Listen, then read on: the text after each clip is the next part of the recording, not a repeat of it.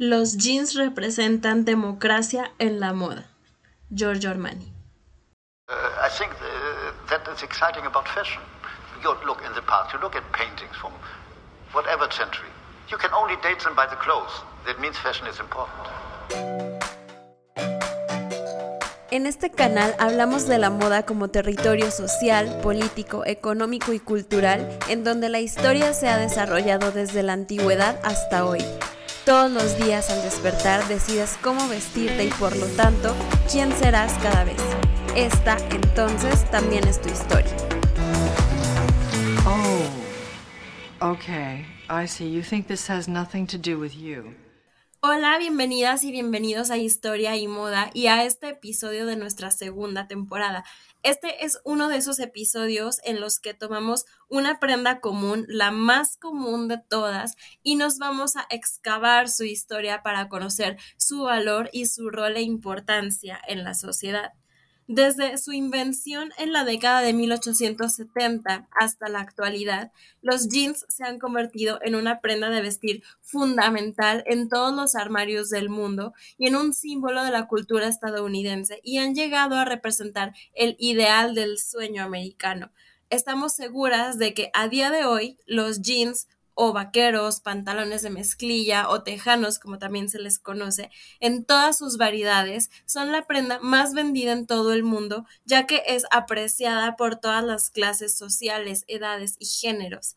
Su origen no está exento de polémica y esto es normal, pues cuando algo tiene un éxito de tal magnitud no sobran pretendientes para adjudicarse el origen. En este caso, americanos, franceses e italianos se disputan el mérito. Allá por 1853, en plena fiebre del oro y con la construcción del ferrocarril en América del Norte, había una gran necesidad de prendas de vestir resistentes. Estados Unidos era un país próspero y efervescente, donde estaba todo por hacer, y granjeros, mineros, ganaderos, vaqueros, trabajadores del ferrocarril, etc., necesitaban ropa que resistiera el uso intenso a diario. Pero una prenda similar existía ya en el siglo XVI. La primera mención se remonta a la ciudad de Génova y más precisamente al antiguo puerto donde una tela color azul se creaba y usaba para la fabricación de las velas y lonas de los barcos por ser muy resistente, durable y fácil de lavar. La prenda en cuestión consistía en unos pantalones de sarga resistente que usaban los marineros mercantes de la ciudad costera italiana de Génova y de hecho de aquí viene la palabra jeans al referirse a esta prenda como genoese o de genes para describirlos. Los pescadores de esta ciudad teñían las telas con un pigmento llamado índigo que procedía de la India, de la cual, ah, ah, del cual hablamos extensamente en el episodio 65, en el episodio sobre el color azul. El azul fue el color elegido para la mezclilla debido a las propiedades químicas del tinte. La mayoría de los tintes impregnaban la tela en temperaturas altas, haciendo que el color se pegara. El tinte índigo natural que se usó en los primeros jeans, por otro lado, se adhería solo al exterior de los hilos. Los barcos ingleses paraban en el puerto de Génova y cargaban el tejido llamado Blue de Genes, azul de Génova, para exportarlo a América. Precisamente de ahí viene todo el término Blue Jeans. La versión francesa, por otro lado, defiende que este tejido recio y resistente más bien era fabricado en la ciudad francesa de Nîmes y se llamaba Sag de Nîmes, lo que derivó en denim. Lo cierto es que de una u otra forma el origen del tejido está en el Mediterráneo, pero el mérito en la creación de los jeans como prenda de vestir fue de Levi Strauss y Jacob Davis en América, y así como los jeans, esta es una historia que directamente retrata el sueño americano. El sueño americano es un término que se refiere a la creencia de que cualquier persona, independientemente de su origen socioeconómico, puede tener éxito en Estados Unidos mediante el trabajo duro y la perseverancia. Esta creencia se ha asociado a menudo con la imagen del hombre o la mujer estadounidense que trabaja duro en la fábrica o en el campo, con los jeans desgastados y la camiseta sucia, pero con la determinación de tener éxito. Nuestra historia comienza en febrero de 1829 en Budenheim, una pequeña ciudad bávara, donde Hirsch Strauss esperaba la llegada de su séptimo y último hijo. Hirsch era un vendedor ambulante y también judío, lo que significaba que aunque su familia había estado viviendo como vendedores ambulantes durante generaciones, a sus hijos no se les permitiría participar en esa profesión. Esto se debía a un nuevo conjunto de leyes conocidas como el Judendicht que se habían aprobado en 1813. Estas leyes definían a los judíos como ciudadanos alemanes, pero también les imponían muchas restricciones. Entre otras cosas, limitaba sus profesiones, les exigía llevar registros en alemán, les obligaba a recibir una educación secular y restringía el matrimonio para que solo el hijo mayor de cada familia pudiera casarse. Aunque se permitió a Hirsch seguir haciendo su trabajo, sus hijos no podrían seguir sus pasos. De hecho, Hirsch tenía varios hijos. Su primera esposa le había dado tres hijos y dos hijas, y su segunda esposa, Rebecca, ya había tenido una hija y estaba a punto de dar a luz a su último hijo, un niño sano llamado Lo. Durante los siguientes siete años, los nueve miembros de la familia Strauss vivieron juntos en un apartamento de 196 metros cuadrados. Luego, en 1837, los dos hermanos mayores emigraron de Budenheim en busca de mejores oportunidades. Jacob se, mudó a Londres y así sale de nuestra historia, y Rosla fue a la ciudad de Nueva York. Un año más tarde, el siguiente hermano, Jonathan, cambió su nombre a Jonas y se mudó a Nueva York, donde el tercer hermano, Lipman, que cambió su nombre a Louis, se unió a él un año después. Los dos hombres se establecieron en una comunidad judía en el Bajo Manhattan, donde, bajo la guía del esposo de Rosla, se dedicaron al conocido comercio ambulante. Su cuñado también patrocinó a Jonas en su esfuerzo por convertirse en ciudadano y firmó su certificado de naturalización en 1846. Jonas luego firmaría los papeles de Louis más tarde ese mismo año. En junio de 1846, Hirsch murió y Rebecca se casó con su hermano Lipman. Cuando este murió solo unos meses después, Rebecca decidió que era hora de mudar a la familia a Nueva York. Sin embargo, en ese momento era ilegal salir del país sin permiso del gobierno, por lo que Rebeca tuvo que solicitar el derecho a emigrar. En su caso, al gobierno argumentó que iba a unirse a sus hijos mayores que estaban involucrados con éxito en los negocios. Una vez que demostró que no tenía deudas pendientes y pagó una tarifa para que a Loeb se le eximiera de su servicio militar obligatorio, se le permitió comenzar a hacer los arreglos para su partida. Cuando Rebecca, Loeb, Fanny y Matilde llegaron a Nueva York en el otoño de 1848, se mudaron con Jonas y Louis. Louis. Para entonces, los hermanos mayores habían ahorrado suficiente dinero para abrir su propia tienda y habían formado una asociación conocida como Jonas Strauss y Hermano, que vendía artículos de lujo como cuellos bordados y flores de papel. También habían comenzado a expandirse hacia ropa y alimentos. Jonas se había casado con Sofía Metzger y ambos habían formado una familia. Eventualmente tendrían 10 hijos. Durante los próximos dos años, Love comenzó a aprender el negocio familiar trabajando para sus hermanos. En el censo de 1850 aparece como vendedor ambulante bajo el nombre de Levi. Según el censo, Levi vivía con ambos hermanos, su madre, su cuñada, una sobrina, dos sobrinos y una sirvienta llamada Caroline. Las dos hermanas que habían viajado con ellos a Nueva York se habían casado. Esta es la primera vez que lo hemos mencionado como Levi, pero cuando solicitó la ciudadanía al año siguiente, todavía usó el nombre Loeb. Era muy común que los inmigrantes cambiaran sus nombres a otros que sonaran más americanos, pero en el caso de Levi, el nuevo nombre parece haber tardado un poco en afianzarse. Dicho esto, después de mudarse a San Francisco, Levi Strauss siempre insistió en que lo llamaran Levi en lugar de señor Strauss, así que a partir de ahora nos referiremos a él así. En enero de 1853, Levi obtuvo la ciudadanía estadounidense y luego cinco días después se embarcó en un barco rumbo a Panamá. ¿Por qué? Cuando Levi Strauss llegó a Estados Unidos, las cosas estaban cambiando. California había sido cedida a Estados Unidos en 1848 y poco después se descubrió oro. La fiebre del oro de California ofreció oportunidades aparentemente interminables para enriquecerse y los inmigrantes judíos recientes fueron de los primeros en aprovecharlas.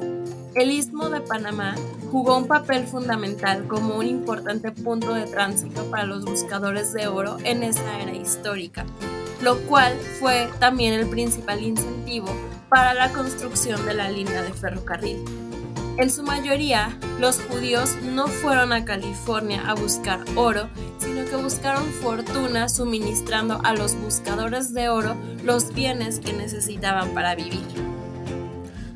La mayoría de los migrantes judíos a California se establecieron en San Francisco, el puerto más importante de la costa oeste, donde encontraron no solo oportunidades para beneficiarse, sino también la oportunidad de escapar de las restricciones que les habían impuesto en Nueva York y de formar sus propias comunidades.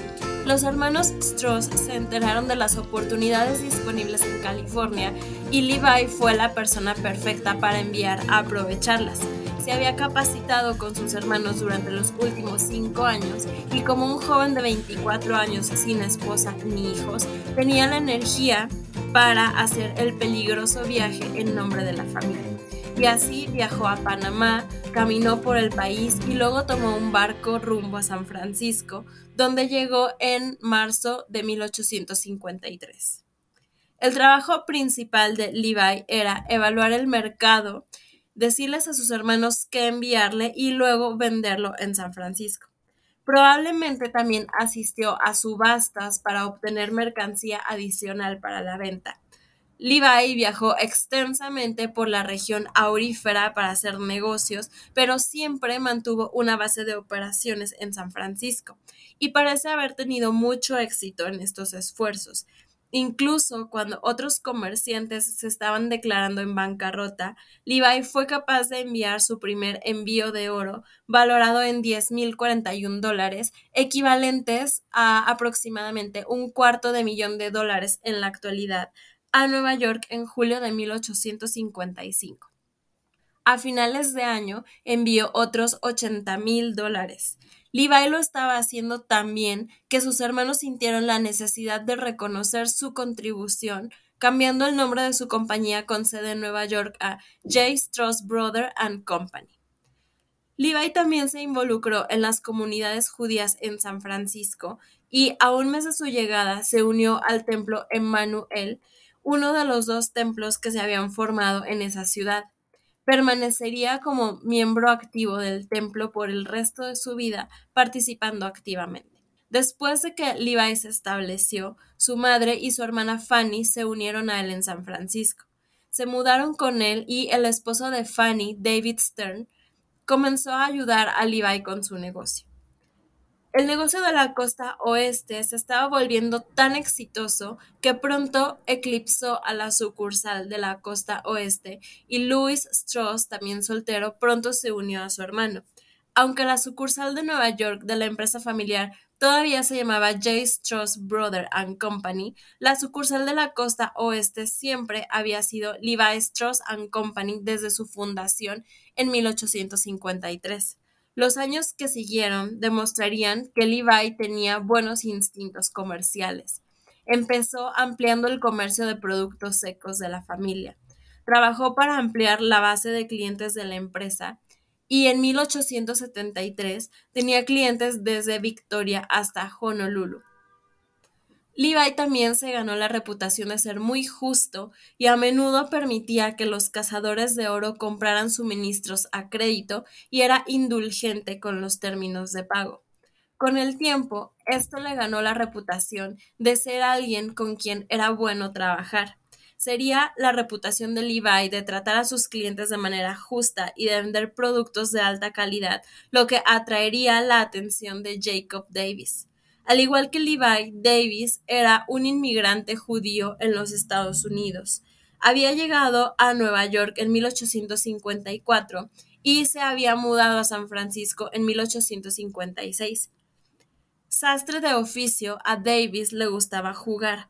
Sin embargo, no era un buen hombre de negocios y se encontraba moviéndose con frecuencia.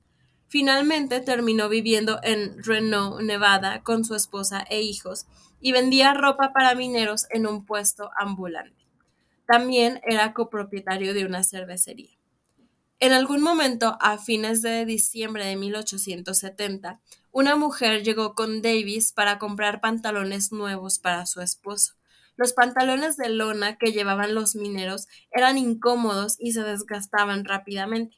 Ella le pagó tres dólares por adelantado y le pidió que le hiciera pantalones que fueran duraderos, ya que su esposo era muy rudo con su ropa. Entonces, Davis hizo pantalones con tela canvas, pero también pensó en cómo hacerlos más fuertes. Recientemente había terminado de hacer mantas que unía a las correas de los hombros con pequeños remaches de metal y todavía tenía algunas en su mesa mientras terminaba los pantalones de trabajo. Entonces decidió usarlos para sujetar los bolsillos de los pantalones. Todavía no lo sabía, pero Jacob Davis acababa de inventar los blue jeans. La mujer estaba tan complacida con su compra que se lo contó a otros y Davis pronto tuvo clientes que le pedían que les hiciera ropa similar. Después de recibir muchas solicitudes, Davis se dio cuenta de que podría ganar algo de dinero produciendo ropa con remaches, pero su familia era demasiado pobre para pagar una patente para la nueva tecnología. Y así, el 5 de julio de 1872, Jacob Davis envió una carta a su proveedor de telas Levi Strauss Company preguntándole si estaría interesado en formar una sociedad. Davis le pidió a Strauss que proporcionara 68 dólares por la patente, a cambio de lo cual le daría la mitad del derecho a vender cualquier producto sujeto a esa patente. Aparentemente, Levi reconoció el potencial de hacer dinero rápidamente, porque el 10 de julio envió una propuesta a Davis ofreciendo pagar la patente y fabricar los pantalones de acuerdo con el diseño de Davis. Las ganancias serían compartidas entre los dos. Davis accedió de inmediato y se ofreció a ir a San Francisco para supervisar la fabricación de ropa con remaches. La solicitud de patente se envió a Washington el 29 de julio y se presentó formalmente el 4 de agosto de 1872. Para el 14 de agosto, la patente había sido rechazada. Los examinadores argumentaron que debido a que el ejército usaba remaches en sus zapatos, el uso de remaches en los pantalones no era una invención significativamente nueva. Pero Levi decidió pelear y contrató abogados de patentes para apelar la decisión, algo que Davis ciertamente no habría tenido los recursos para hacer. Mientras los abogados trabajaban, Levi continuó su trabajo en el negocio de productos secos y Davis siguió haciendo pantalones remachados para los trabajadores de Renault, marcando cuidadosamente cada uno con las palabras patente solicitada. En abril de 1873, Davis, su esposa y sus cinco hijos se mudaron a San Francisco con la ayuda financiera de Levi. Finalmente, después de varias rondas de apelaciones, el 20 de mayo de 1873 se otorgó a Jacob W. Davis y Levi Strauss Company la patente número 139.121 para fabricar ropa con remaches. Durante los siguientes 17 años, la empresa tendría los derechos exclusivos para fabricar ropa con remaches para reforzar las costuras. En mayo, la empresa ya estaba en condiciones de iniciar la producción. Davis estaba allí para supervisar la fabricación de las nuevas prendas y Levi, por supuesto, tenía todos los materiales que necesitarían. Para el 2 de junio, el primer lote se había completado y estaba listo para venderse al público. Ahora, aquí está el segundo beneficio que Levi podría conferir a Davis. Si Davis hubiera seguido haciendo ropa con remaches por su cuenta, incluso si de alguna manera hubiera logrado obtener una patente para ella él solo, no tendría el tipo de sistema de distribución que Levi ya tenía y es poco probable que su producto se hubiera puesto de moda. Levi ya tenía conexiones con tiendas en toda la costa oeste y no fue difícil convencerlas de que comenzaran a vender los pantalones nuevos. La empresa vendió los pantalones a un precio de 19.50 dólares la docena, lo que significaba que cuando llegaran a los consumidores habrían sido significativamente más caros que un par de pantalones estándar que costaban unos 50 centavos. Pero Levi y sus vendedores pudieron convencer a los clientes de que valía la pena pagar el precio adicional por una prenda mucho más duradera.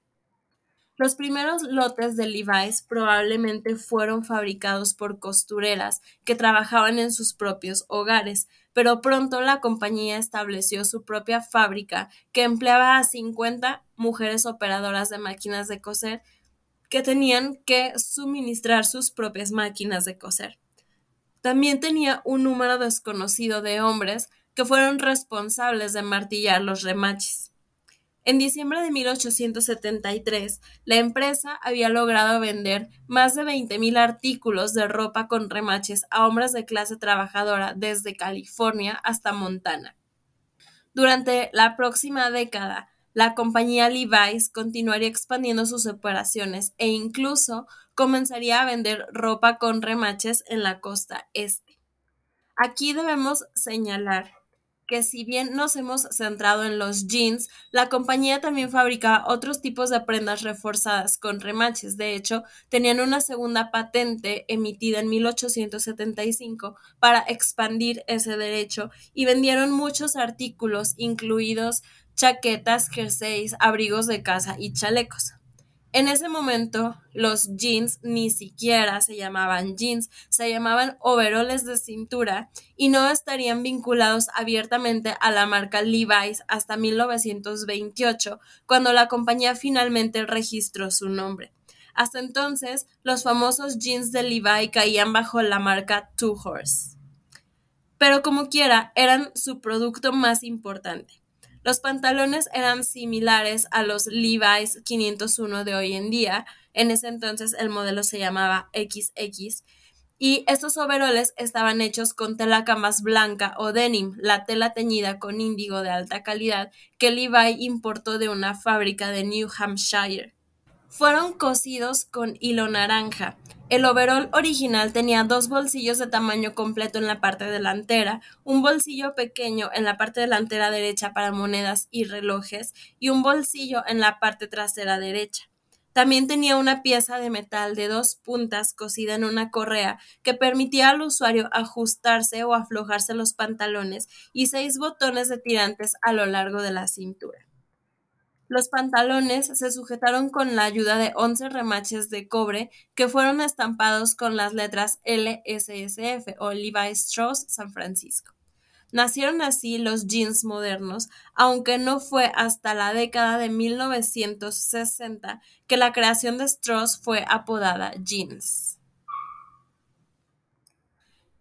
Levi's sabía que su patente pasaría al dominio público en 1890 y que los competidores comenzarían a inundar el mercado con sus versiones.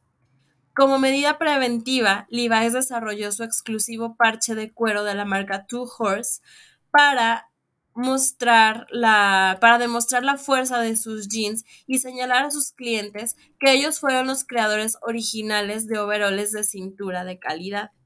El parche de cuero de la marca Levi's Two Horse comunica algunas cosas. Levi's es una marca de San Francisco, lo que los prepararía para su estrategia de marca estadounidense más adelante. Los jeans de Levi's son fuertes y duraderos para su principal comprador, el hombre trabajador. Los jeans Levi's se llamaron 501. Hasta el día de hoy, la empresa no sabe por qué se eligió el número 501 como nombre del producto. En 1906, el terremoto de San Francisco y los incendios posteriores incendiaron la sede original de Levi's, destruyendo junto con ella la mayor parte de la documentación histórica de la empresa. Sin embargo, lo que Levi's puede suponer a partir de ese momento es que entendieron a su audiencia.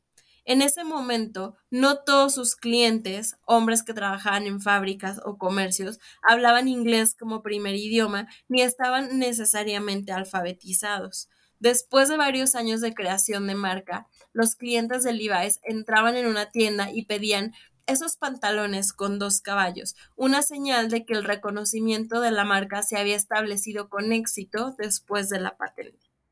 El parche de cuero también incluía la dirección de la empresa y una nota de que eran los únicos propietarios de Patented Riveted Duck and Denim Clothing y de hecho Levi Strauss Company estuvo atenta a la hora de hacer cumplir sus derechos de patente. Prosiguieron al menos ocho demandas por infracción de patentes entre 1874 y 1878. La primera de estas demandas fue contra A.B. Elfeld Company, la ironía aquí fue que Elfeld era miembro de la sinagoga de Levi y un amigo personal. Cuando Elfeld accedió a dejar de vender ropa remachada y posteriormente perdió su caso en la corte, Levi pagó en silencio los honorarios legales de su rival. Parece que, si bien Levi necesitaba dar un ejemplo de cualquiera que infrinja sus derechos, no pretendía dañar a sus amigos. La empresa fue menos generosa con sus otros rivales. La compañía tuvo un problema en 1876 cuando el San Francisco Daily Morning Call publicó un artículo en el que nombraba y condenaba las fábricas que empleaban mano de obra china e incluía a Levi Strauss Company en esta lista. Esta lista se imprimió en un momento en que la reducción del trabajo en los ferrocarriles estaba enviando a los inmigrantes chinos que habían trabajado en ellos de regreso a las ciudades en busca de trabajo. A su vez, los residentes de San Francisco y de otras grandes ciudades culparon a los chinos por tomar puestos de trabajo y aumentar el desempleo blanco.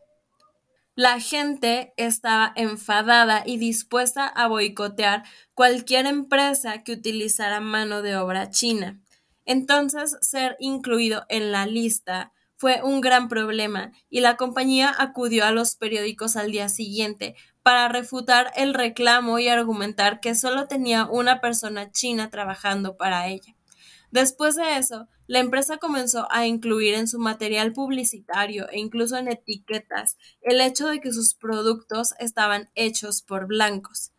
No hay forma de saber cuáles eran los sentimientos personales de Levi hacia los chinos. Ciertamente no dudó en venderle sus productos e incluso firmó una carta al Congreso en 1902 pidiéndoles que no extendieran la ley de exclusión china. Al mismo tiempo, sin embargo, estaba feliz de pagar de dos a cuatro veces más para emplear mano de obra blanca en comparación con la mano de obra china y lo anunció con orgullo. ¿Fue esta una decisión puramente comercial o una indicación de una capa más profunda de racismo? Nunca lo sabremos. En los años siguientes, la compañía comenzó a experimentar con sus diseños y creó un par de pantalones de trabajo que eran un paso adelante del que ya estaban fabricando y otro par que era un poco más barato y usaba un material de mezclilla menos duradero. Em, esto lo hacían para adaptarse a las variadas necesidades de sus clientes. En 1886 también rediseñaron el parche de cuero de sus monos para incluir una imagen de dos caballos unidos a cada lado de un par de pantalones remachados que intentaban desgarrarlos. El diseño de dos caballos se registró como marca comercial y la empresa todavía lo utiliza hasta el día de hoy. Esta nueva marca comercial, que se lanzó cinco años antes de que expirara la patente, probablemente tenía la intención de ayudar a garantizar la lealtad del cliente una vez que los competidores comenzaran a producir sus propios pantalones. Sería fácilmente reconocible y serviría como evidencia de la calidad de los pantalones a los que estaban sujetos. Al cabo de un año, el diseño de los dos caballos se estampaba en el reverso de cada sobre que enviaba la empresa y se distribuían ampliamente volantes con el diseño de los dos caballos y el mensaje It's no use, they can't be ripped. Ni lo intentes, no se pueden rasgar. La empresa trabajó duro para seguir comercializando sus jeans cuando expiró la patente. Además de la marca registrada, incluyeron un ticket de garantía cosido en el bolsillo trasero derecho del overol. Incluyeron un regalo con la compra que podía ser un calendario o una tarjeta coleccionable que representaba su diseño de dos caballos. También lanzaron varios anuncios, el más notable de los cuales muestra a un hombre en jeans trepando una cerca para escapar de un perro que ladra. El rostro del hombre es una caricatura de Levi cuya fama personal podría ayudar a vender el producto, aunque él mismo nunca los usó. En todo lo que hizo, Levi contó con el apoyo de fuertes lazos familiares. Excepto durante los primeros tres años que estuvo en San Francisco, Levi siempre vivió con algunos miembros de su familia, que generalmente incluían a su hermana Fanny y sus ocho hijos, a quienes trató como si fueran suyos. Cuando Levi muriera, serían los cuatro hijos varones de Fanny quienes heredarían la empresa.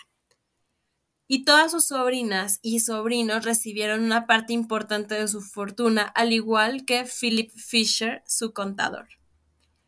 Además del apoyo de su familia, el éxito de Levi se debió en gran medida a la salud económica de San Francisco. Levi ciertamente reconoció ese hecho y su trabajo filantrópico demostró constantemente preocupación por la vitalidad de la comunidad de San Francisco, dando numerosos apoyos monetarios a asilos de huérfanos, jardines de la infancia, becas a estudiantes y causas que aseguraran la salud social y económica de la ciudad y especialmente de la comunidad judía dentro de ella. Todos estos esfuerzos tenían como objetivo ayudar a apoyar a la comunidad empresarial, de la cual Levi fue siempre un miembro destacado. Levi murió en su casa mientras dormía el 6 de septiembre de 1902, rodeado por su amada familia. Si bien nunca se casó, lo que quizás sea un poco misterioso dado el énfasis cultural en el matrimonio, nunca estuvo solo, y sin duda dejó su huella.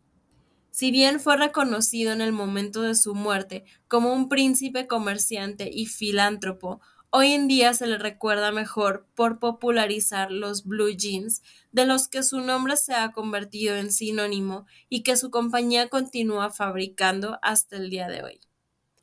En cuanto a Jacob Davis, continuó trabajando para Levi Strauss Company hasta que se jubiló en 1906.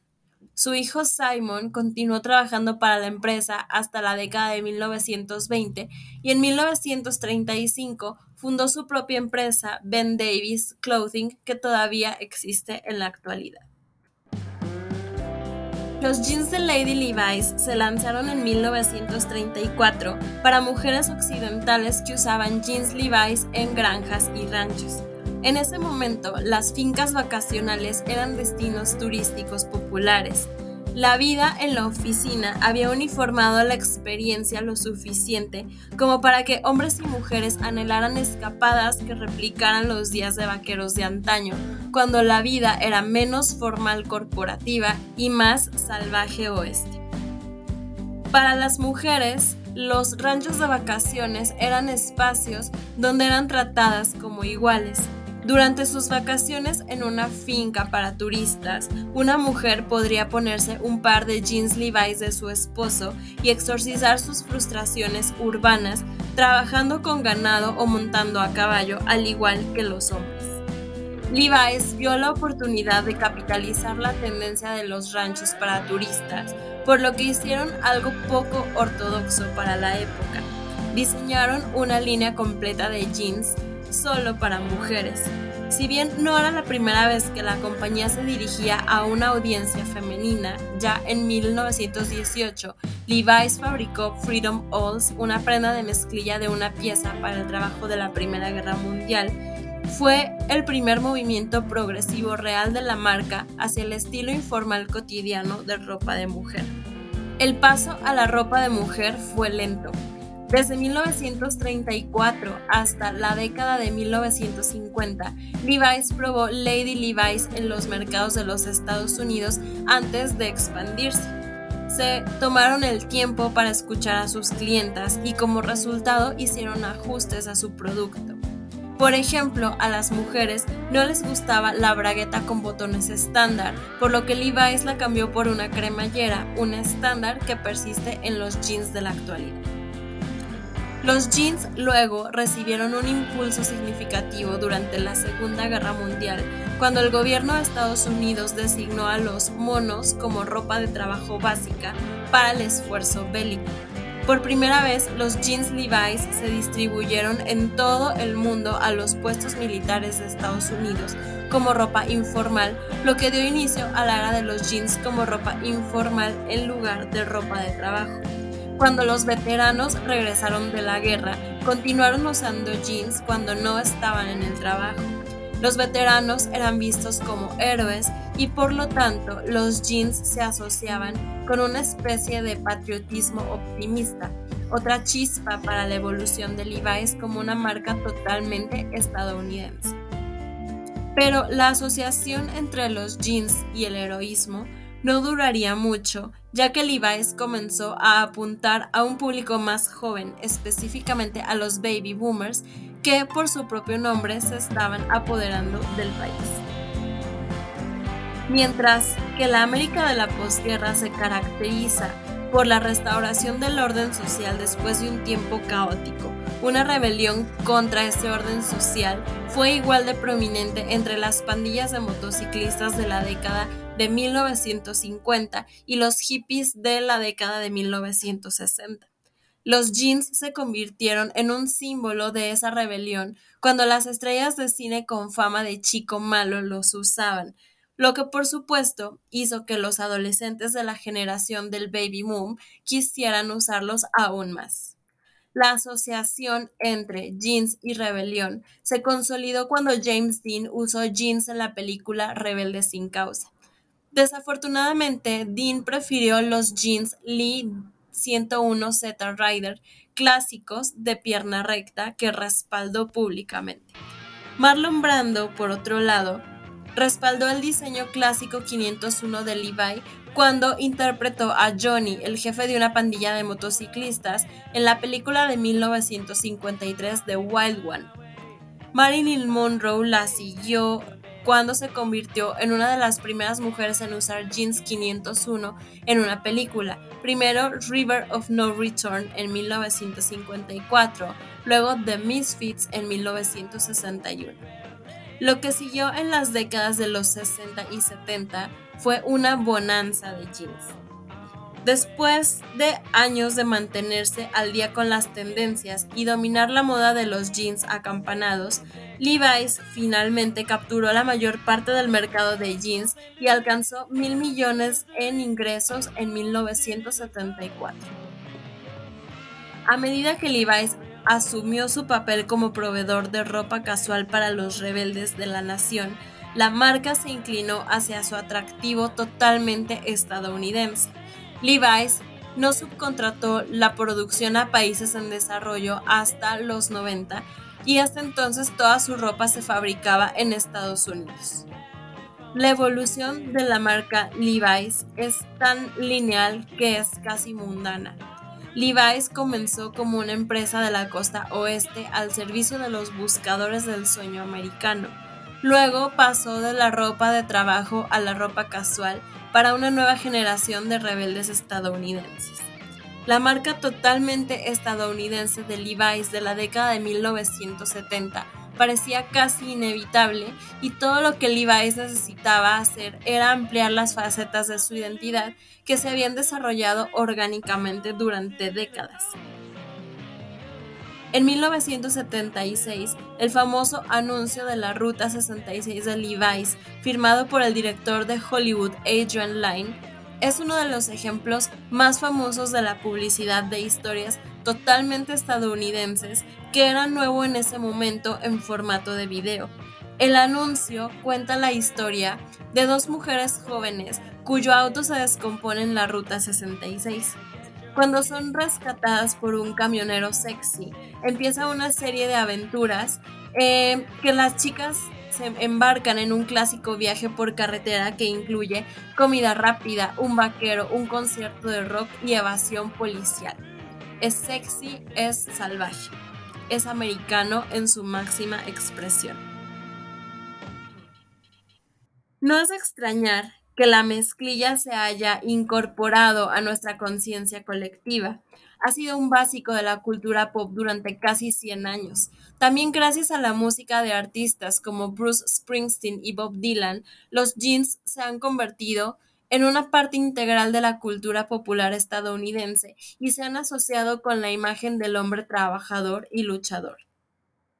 Desde su invención en 1800 hasta ahora, los jeans ciertamente han pasado por una miriada de fases, estilos y tratamientos.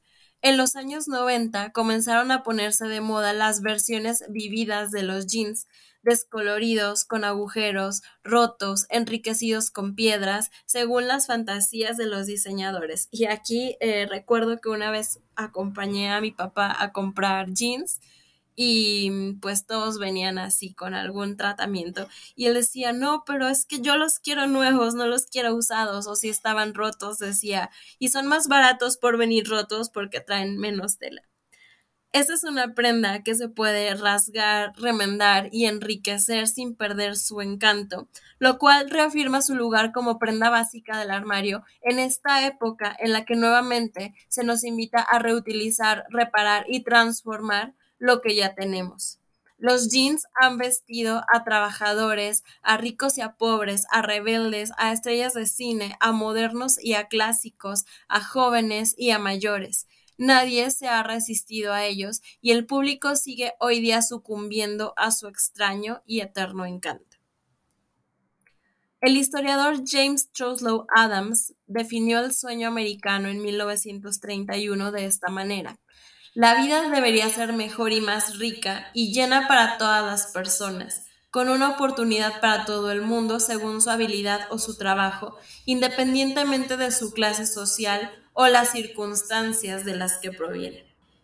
Si bien no podemos decir que hemos conseguido este estado de igualdad, la historia de los jeans sí es un ejemplo de éxito y prosperidad que queda plasmada en una prenda a la que seguramente antes de este episodio no le dábamos tanta importancia. ¿O me equivoco? Muchas gracias por acompañarnos en un capítulo más. Recuerden que pueden ver este podcast con todo el material em, que buscamos para este episodio en em, formato video en nuestra página de Patreon. Si aún no son mecenas, si aún no forman parte de esta comunidad, les dejamos aquí el link para que puedan ver todo el contenido exclusivo que creamos para ustedes en esa plataforma y los esperamos la próxima semana con menos denim pero más prendas históricas, leyendas, historia y por supuesto moda. Chao.